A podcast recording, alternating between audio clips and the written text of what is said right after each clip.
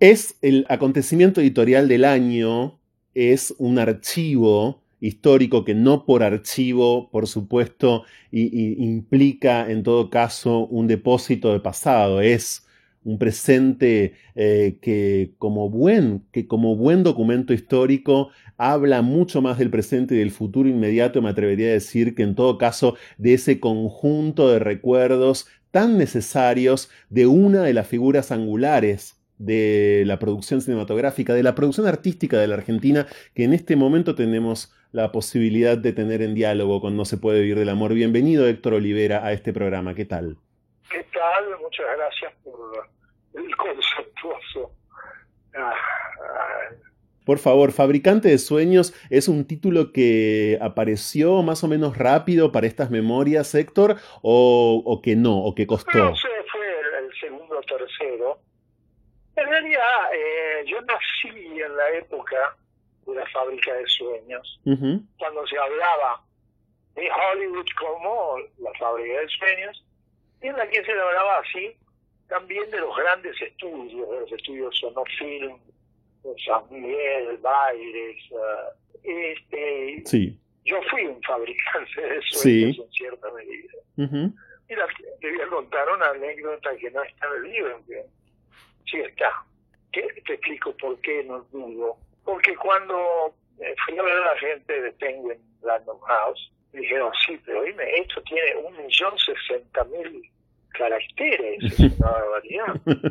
Digo, pero no, son 378 páginas, ¿sí? 378 páginas en A4, este, que no tiene nada que ver con, con lo que queda en el libro. Necesitábamos plata para ser el jefe, y se nos había caído el 50% de la financiación. Y fui al banco, al nuevo banco italiano que hacía lujo en el obelisco, me recibe el gerente muy amable. Yo era muy babyface, era muy cara de bebé, ¿no? Babyface, sí. Cara de cuanto más joven de lo que soy. Incluso hoy voy a cumplir 90 y nadie me lo da. Bueno, este, y, me dice, explíqueme cuál es su negocio. Y yo se lo expliqué, señor, usted viene a pedirme plata para fabricar sueños y vender fantasías. La respuesta es no. Y escribí eso de fabricante, de fabricar sueños que quedó en la cabeza y lo utilicé para el título. Exactamente. Bueno, y la figura de su madre, Héctor, eh, también aparece muy ligada, ¿no? Desde un principio en este libro a la fabricación de sueños, porque ella hacía dibujos de diseños de vestuarios de las actrices de Hollywood y ese ese trabajo eh, de su madre fue capital para su desarrollo como artista. Fue capital porque, eh, vamos a ver, a mamá cuando niña le enseñaron a pintura, a dibujo, en fin, eh, a tocar la mandolina. Sí. Y no me acuerdo qué otra cosa. Bueno, pero le quedó la habilidad del dibujo. Y no sé con, cómo se vinculó al diario La Nación hizo durante varios, dos o tres años por lo menos, esos dibujos que se incluyen en el famoso suplemento de grabación que era rotograbado. Y para mí fue una linda experiencia porque eh, en un momento dado, aunque ella empezó a trabajar en cine como vestuarista, pues yo tuve que ir a buscar las fotos a las distribuidoras. Sí y el, de tener en mis manos este, esas fotos de Bárbara Stanwyck o de Greta Garbo, actores y actrices estrellas de la época que abundaban, fue un primer contacto que no, no me significó nada. Recién lo que fue determinante se la ida a los estudios Baires a ver una filmación. Esa, eh, Kellini tenía su estudio preferido que era el, el Studio 5 de Chinoquita. Sí. Bueno, yo tenía el estudio B de los estudios Bailes. Y ahí produje mi primera película, ahí hice dirigí mi primera película, todo.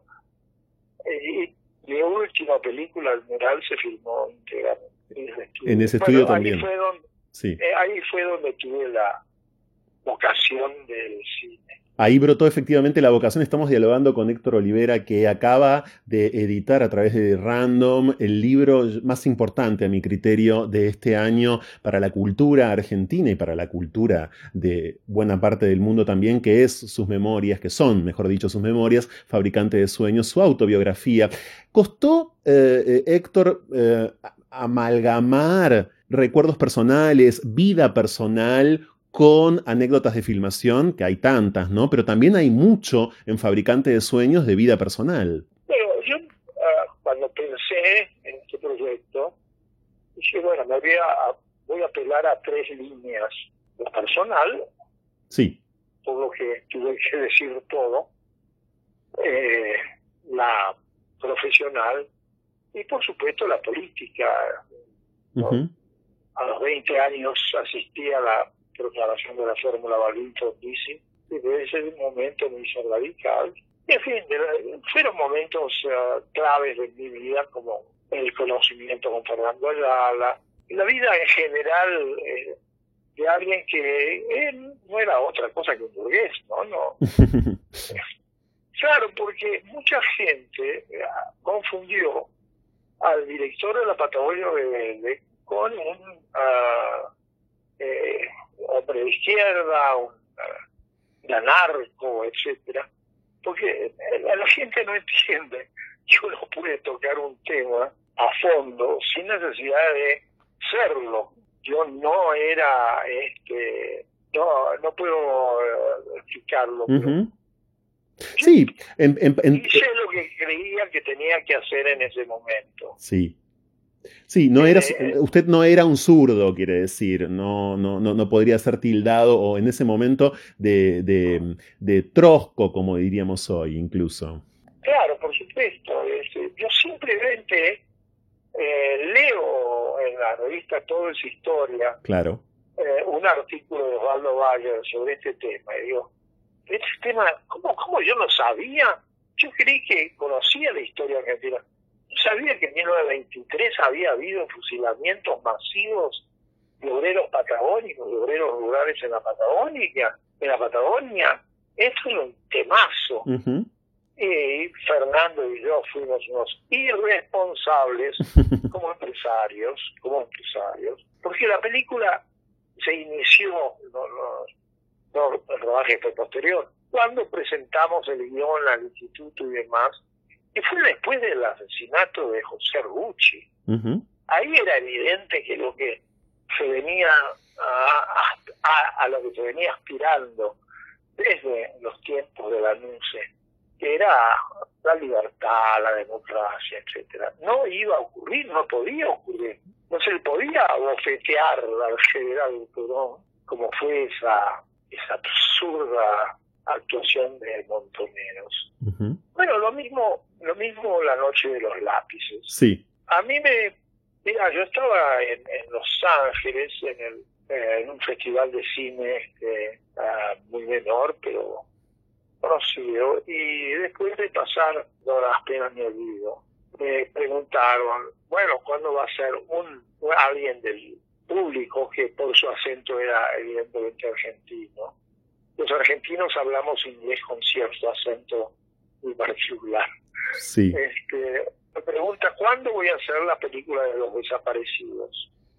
yo digo, no soy yo el más indicado. Hay colegas, pensando en venezolanos, por ejemplo, que están más autorizados que yo para encarar un tema tan delicado, tan difícil, entre otras cosas porque yo estaba en contra de la guerrilla armada, me parecía un disparate, disparate hasta numérico, es decir, lo peor de todo fue cuando el, operativo eh, que se hizo dos años después, el 78, dos años después de, que asumiera Videla.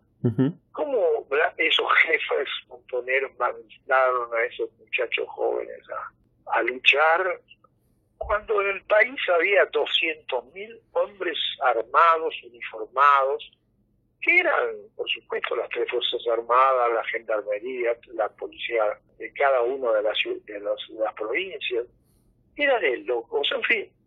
Tuve una época en que además este, yo fui amenazado por la AAA, me quedé en el país y, sin embargo vinieron a buscarme a casa.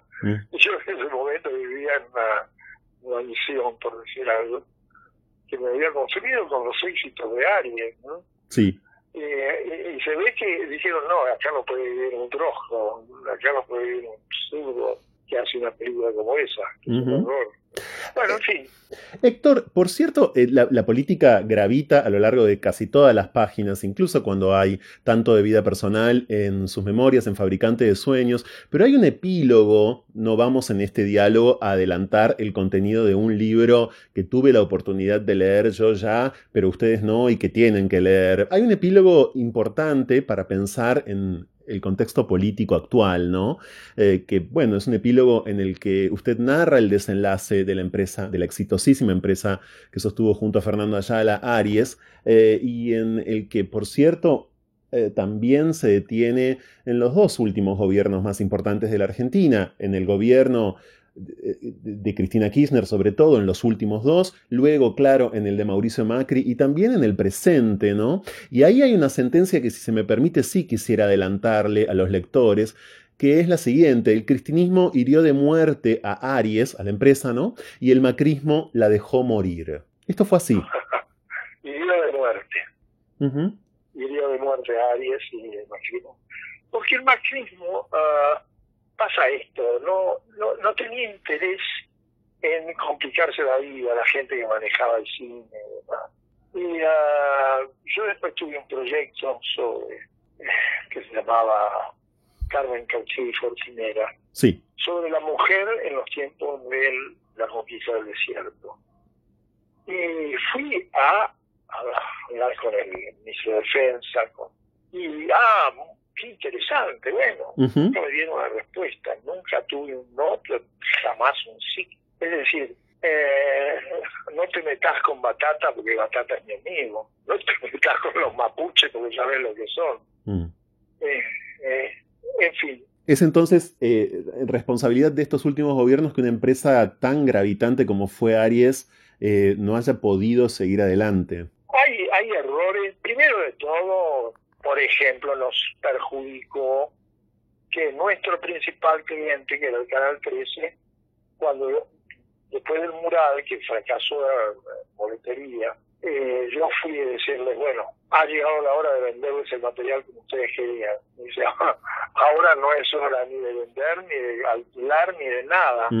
La persona a cargo me dice, yo estoy yendo mañana a Cannes como todos los años, con la orden de no comprar una sola película pero no tengo más remedio de ir porque tengo citas con nuestros clientes de 20 años, etcétera. Es decir, ah, nosotros no pudimos hacer algo por la ley de medios que fue dirigida especial, especialmente a, al grupo a, a, o sea, grupo Clarín. Eso imposibilitó el, el, desarrollo en ese sentido, la continuidad de Aries. Bueno, eso, eso fue además el principio de la caída financiera. Después tuvimos una reunión con uh, el ministro Julio Devido a raíz de que había salido una ley de satélite, de satélite, uh, uh, Sistema Argentino de Televisión Digital Terrestre, el SAT. Y ahí incluía el BACUA, que era el Banco Argentino de Contenidos Universales, etcétera. Y yo dije, bueno, qué mejor que, nuestro material. Y bueno, hablamos con largo con Julio Debido y en seis meses tenía que haberse terminado el asunto. Empezaron las dilaciones, las dilaciones, claro, no había coima. Entonces la persona que tenía que manejar el asunto puso palo en la rueda y fue fatal. Finalmente tuvimos que presentarnos en concurso preventivo, en el que todavía estamos, debo, ser los récords de, esto, porque ya llevamos seis años de, concurso preventivo, con la esperanza de salvar la empresa de alguna manera, que persiga, persista, y, este, en fin, alguna esperanza. Yo siempre soy optimista y lo soy en este caso.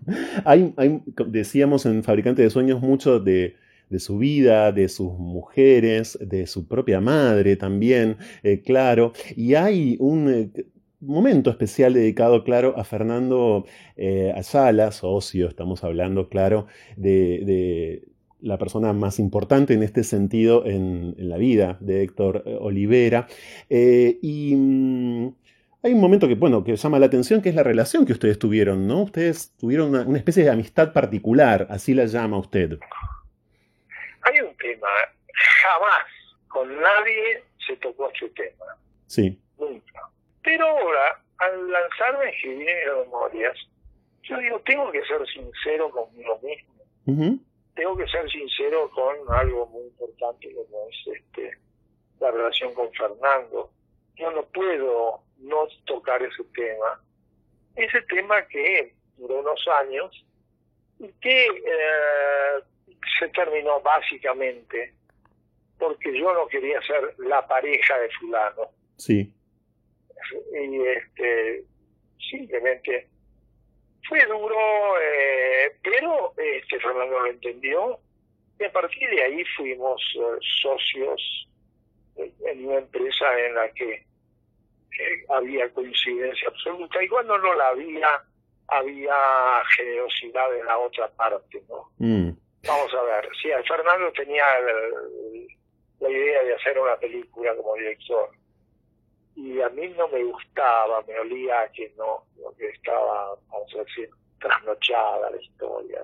Pero a veces lo veía con tanto entusiasmo que lo apoyaba y la película se hacía. Las peripecias de, esa eh, eh, relación están perfectamente narradas por, usted allí en Fabricante de Sueños. Eh, en principio, usted, Héctor, apunta que, claro, en aquel entonces Fernando Ayala, que falleció, recordemos, en 1997, hacía todo lo posible para que nadie supiera de su homosexualidad o para vivir, digamos, en el closet, hasta que en un momento dado le propone en, un restaurante, en el restaurante Río Bamba, iniciar una relación. Usted demora más o menos 15 días eh, y ahí inician un vínculo que no sé si le ha puesto usted un, nombre. Los vínculos, las relaciones no tienen por qué tener una categoría, ¿no? Pero ¿qué, categoría en todo caso hoy en honor a esa verdad eh, que lleva adelante usted, Héctor, en Fabricante de Sueños, le pondría a, a, esa relación? ¿Fueron ¿Qué? Usted, usted acaba de decirnos que no quisieron ser, usted no quiso ser pareja de, pero fueron novios, fueron amantes. ay, ay, ay. No sé, nunca, nunca me, eh, me puse a pensar qué somos nosotros dos, un matrimonio, una, un noviazgo, somos amantes, somos... En fin, eso de la amistad particular que se usaba en esa época. Sí. Hace, lo dice todo, ¿no? Eh, ¿Le, costó contar esto? Usted habló, por cierto, lo vuelvo a decir, de una apuesta por su propia verdad, por la honestidad, ¿no? Claro, que es también, claro, una honestidad a nivel creativo, porque esto implica eh, buena parte, claro, de, su obra, de su sistema de producción. Pero ¿costó, costó contar esto? ¿Le costó a usted? Empecé a, los dos meses de gestación el libro. Sí. Cuando el golpe general del libro.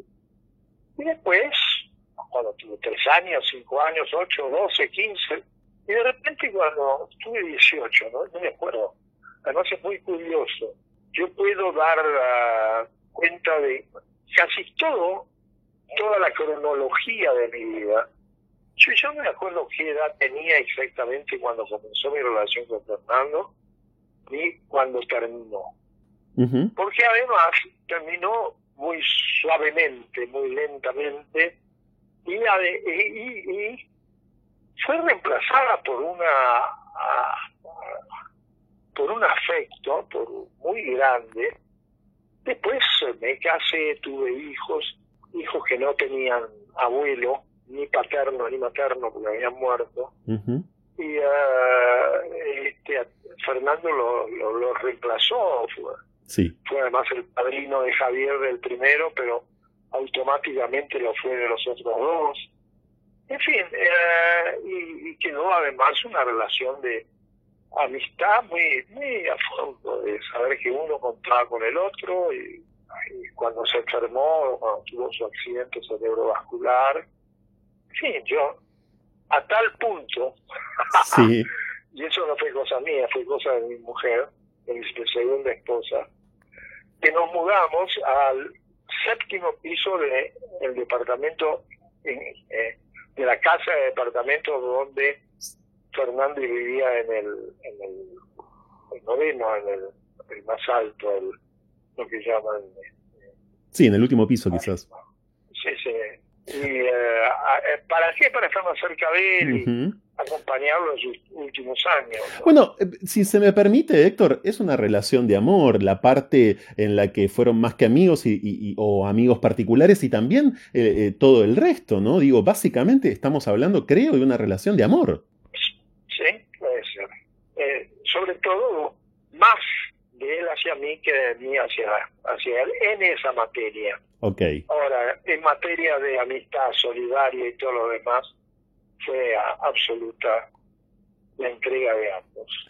Ah, eh, usted hace mención a su educación militar, ¿no? Que lo llevó en un momento a tenerle mucho rechazo a la posibilidad de una relación homosexual. Sí, lógico. Uno, uno salía muy machista. Y mm, eh, bueno, además hay un momento en Fabricante de Sueños vinculado a, su crianza, Héctor, y a su madre, que falleció eh, sin contarle algo que le había anticipado en algún momento. No sé si usted quiere contar esto por completo o no. Repito, se trata de ir a leer Fabricante de Sueños. Que, usted lo deje así en suspenso. Ok, lo vamos a dejar en suspenso entonces. A ver si la gente va y compra el libro, porque si no, este... Sí. Sí, no, por supuesto.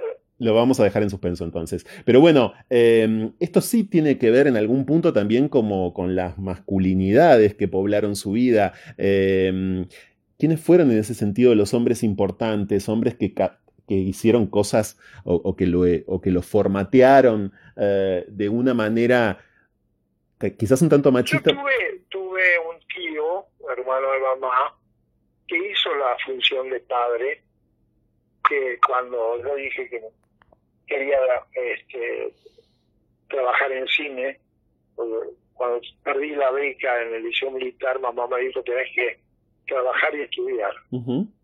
Y yo le dije, mamá, yo quiero trabajar en cine, en cine hoy te citan a las 8 de la mañana y mañana a las 8 de la noche.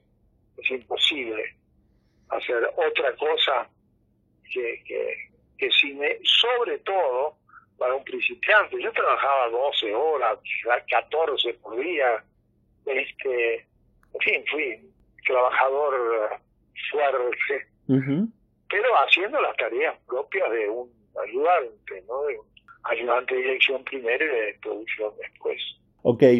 Héctor, eh, ¿Qué, espera que ocurra con el, con, el libro? Eh, si es que tiene una expectativa puntual, ¿no? Eh, ¿qué, puede producir o qué sería lo mejor que el libro pueda producir? Si se me permite, esto que usted revela respecto de su vínculo con Ayala es importante para el presente histórico que vivimos, ¿no? Usted es una persona que va a cumplir 90 años, como acaba de decir, en el próximo mes de abril, eh, y no, no habitualmente los adultos mayores cuentan con tanta soltura, algo semejante. ¿Ese es un efecto político de alguna manera que usted busca? No, vamos a hablar claro. Yo dije, cuando llegué a los 15 años, entré a un estudio de cine, me enamoré de ese cine, de esa actividad, y a partir de ese tuve esa vocación y la cumplí. Pero este, lo mismo fue con la Yala, cuando ah, dije, bueno, después, con la Yala, con la Yala. Y ahí me di cuenta que yo tenía que ser muy sincero con, respecto a mi relación con Ayala, porque si no, cualquiera que la conociera, gente grande ya, este, podría decir, bueno, este hombre no, no tiene la valentía de contar algo fundamental en su vida. O sea, fue eh, por valentía, digo, fue por demostración de valentía también. A eso me refería con político, no, no político partidario, ¿se entiende?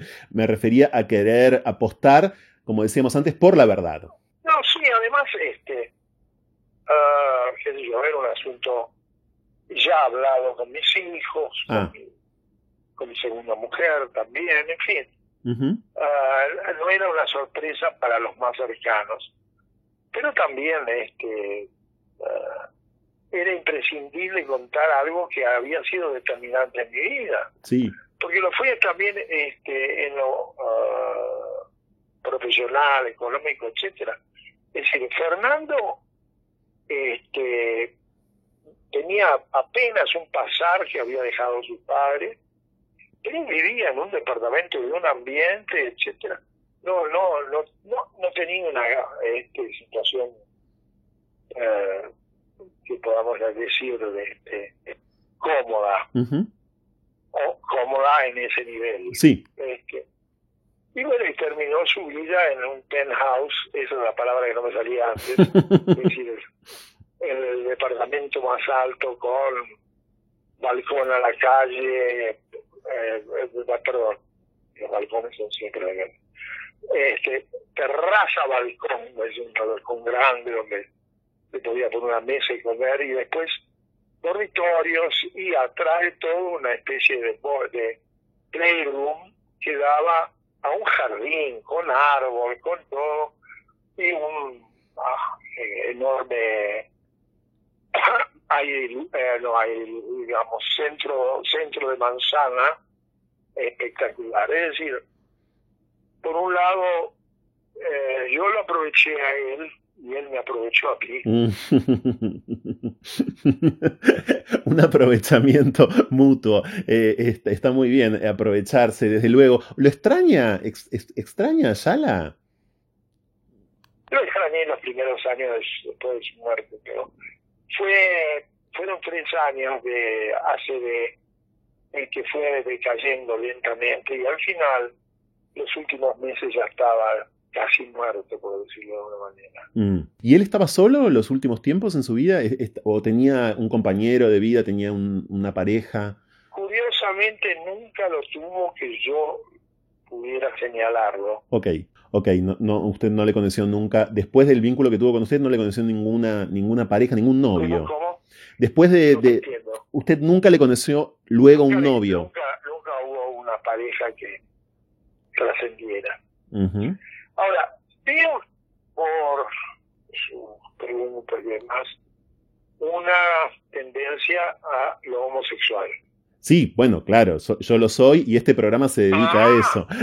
este, este programa se dedica a eso. Por eso, ah. por eso es importante, Héctor, para nosotros contar esta historia, contar todo. No nos dedicamos solo a eso. Todo es, en todo caso, eh, sexual, claro, y este programa es de diversidad sexual, pero no, el, detenimiento tiene que ver también con el gesto eh, importantísimo, la apuesta por completo a la verdad eh, que tanto buscamos en este ciclo y que usted así, no solamente cuando cuenta su vínculo con Ayala, ¿eh? no solamente en ese momento, hay en Fabricante de Sueños grandes dosis de verdad, de anécdotas eh, atravesadas por lo profesional y claro también por la vida personal a lo largo de todas esas páginas y por eso también que, nos estamos este, deteniendo eh, lo máximo posible, eh, merced a su generosidad en, momentos que nos parecen eh, cruciales, ¿no? a lo largo de toda su, obra. pero no sé a qué iba la pregunta de mi, de mi orientación sexual, de la que hablo sin ningún problema, se imaginará. No, no, digo que el, reiterar preguntas o comentarios respecto de mi relación con ella. Fíjate que este, en la en el libro es menos de una, de una página. Sí, sí, sí. Es una larga carilla, etcétera, sí, etcétera. Sí, lo sé, lo sé, lo vi. O dos carillas a los Es decir, después, claro, toda mi vida estuvo ligada a él por la, la lógica de, el trabajo, ¿no? Sí, bueno, pero hay otros amores, desde luego. En el libro hay largas páginas sobre sus hijos, sobre todas sus mujeres desde ya y sobre afectos en general eh, de todo tipo también de la profesión y demás. De ningún modo este es el único diálogo que, que, vamos a tener. Yo quiero felicitarlo muchísimo por Fabricante de Sueños. Es un libro que me gustó, que tuve que leer en tiempo récord antes de poder hacer esta conversación. Y repito algo que siento de verdad es eh, un libro fundamental, para mí es el acontecimiento editorial del año, eh, sobre todo porque nos da muchas claves respecto del presente y sobre todo porque en lo personal siempre me motoriza la amnesia de la Argentina, es decir, tratar en todo caso de paliarla lo máximo posible. Eh, y es por eso que creo que estos son materiales preeminentes, son materiales, bueno, que deberían ser de Estado, además, que deberían ser del Estado, eso creo. Está, claro. Yo agradezco este interview, además me halaga tanto la película tan trascendente. No, yo, ¿sabes lo que espero sobre todo? Sí. Es que los jóvenes vayan a verla. Fíjate que hay 14.000 estudiantes de cine, ¿no? Y yo no sé cuántos de ellos le dan esta, esta obra, no sé. Creo que hace un rato hablé de la obra como si fuera una película, ¿no? bueno, pero es que, perdón. sí, fue así, y es una película. Ese es, yo creo, el, mayor, eh, el mayor acierto del libro, eh, que desde el título, como decíamos antes, y a lo largo de todas sus páginas, estamos asistiendo permanentemente a un conglomerado de imágenes, porque hay muchas imágenes, no de su vida personal, Héctor, pero hay sí otro montón de imágenes que, bueno, muchas, muchos, muchas tenemos, además, reconocemos, ¿no? Pero la vida detrás de esas imágenes, aquello que esas imágenes tenían eh, como acompañantes, como contextos, ¿no? como telones de fondo y demás, no lo conocíamos. O sea que sí, es un material 100% visual que está escrito, pero es 100% visual. Bueno, me alegro. Gracias Héctor Olivera, no, no, no queremos más que agradecerle muchísimo, eh, de verdad, mucho, mucho, mucho por este momento con No se puede vivir del amor, por este por este ciclo. Eh, eh, gracias por haber pasado por él. Muchas gracias a ustedes. Un abrazo. Esto es No se puede vivir del amor y esta charla que mantuvimos hasta recién con el cineasta Héctor Olivera, también como les conté, también o sobre todo, tiene mucho que ver con el artículo periodístico de Diego Treotola, como les conté al comienzo del programa de hoy, publicado por el suplemento Soy, que fue tapa del suplemento Soy el viernes pasado, el suplemento de diversidad sexual de página 12, que hace 14 años que brega por este tipo de desbloqueos eh, en materia de historia cultural de la Argentina y de historia de las disidencias sexogenéricas, eh, que fue la tapa, repito, y esa, esa nota excelente eh, primicia, por completo primicia de Diego Trerotola. Enseguida volvemos.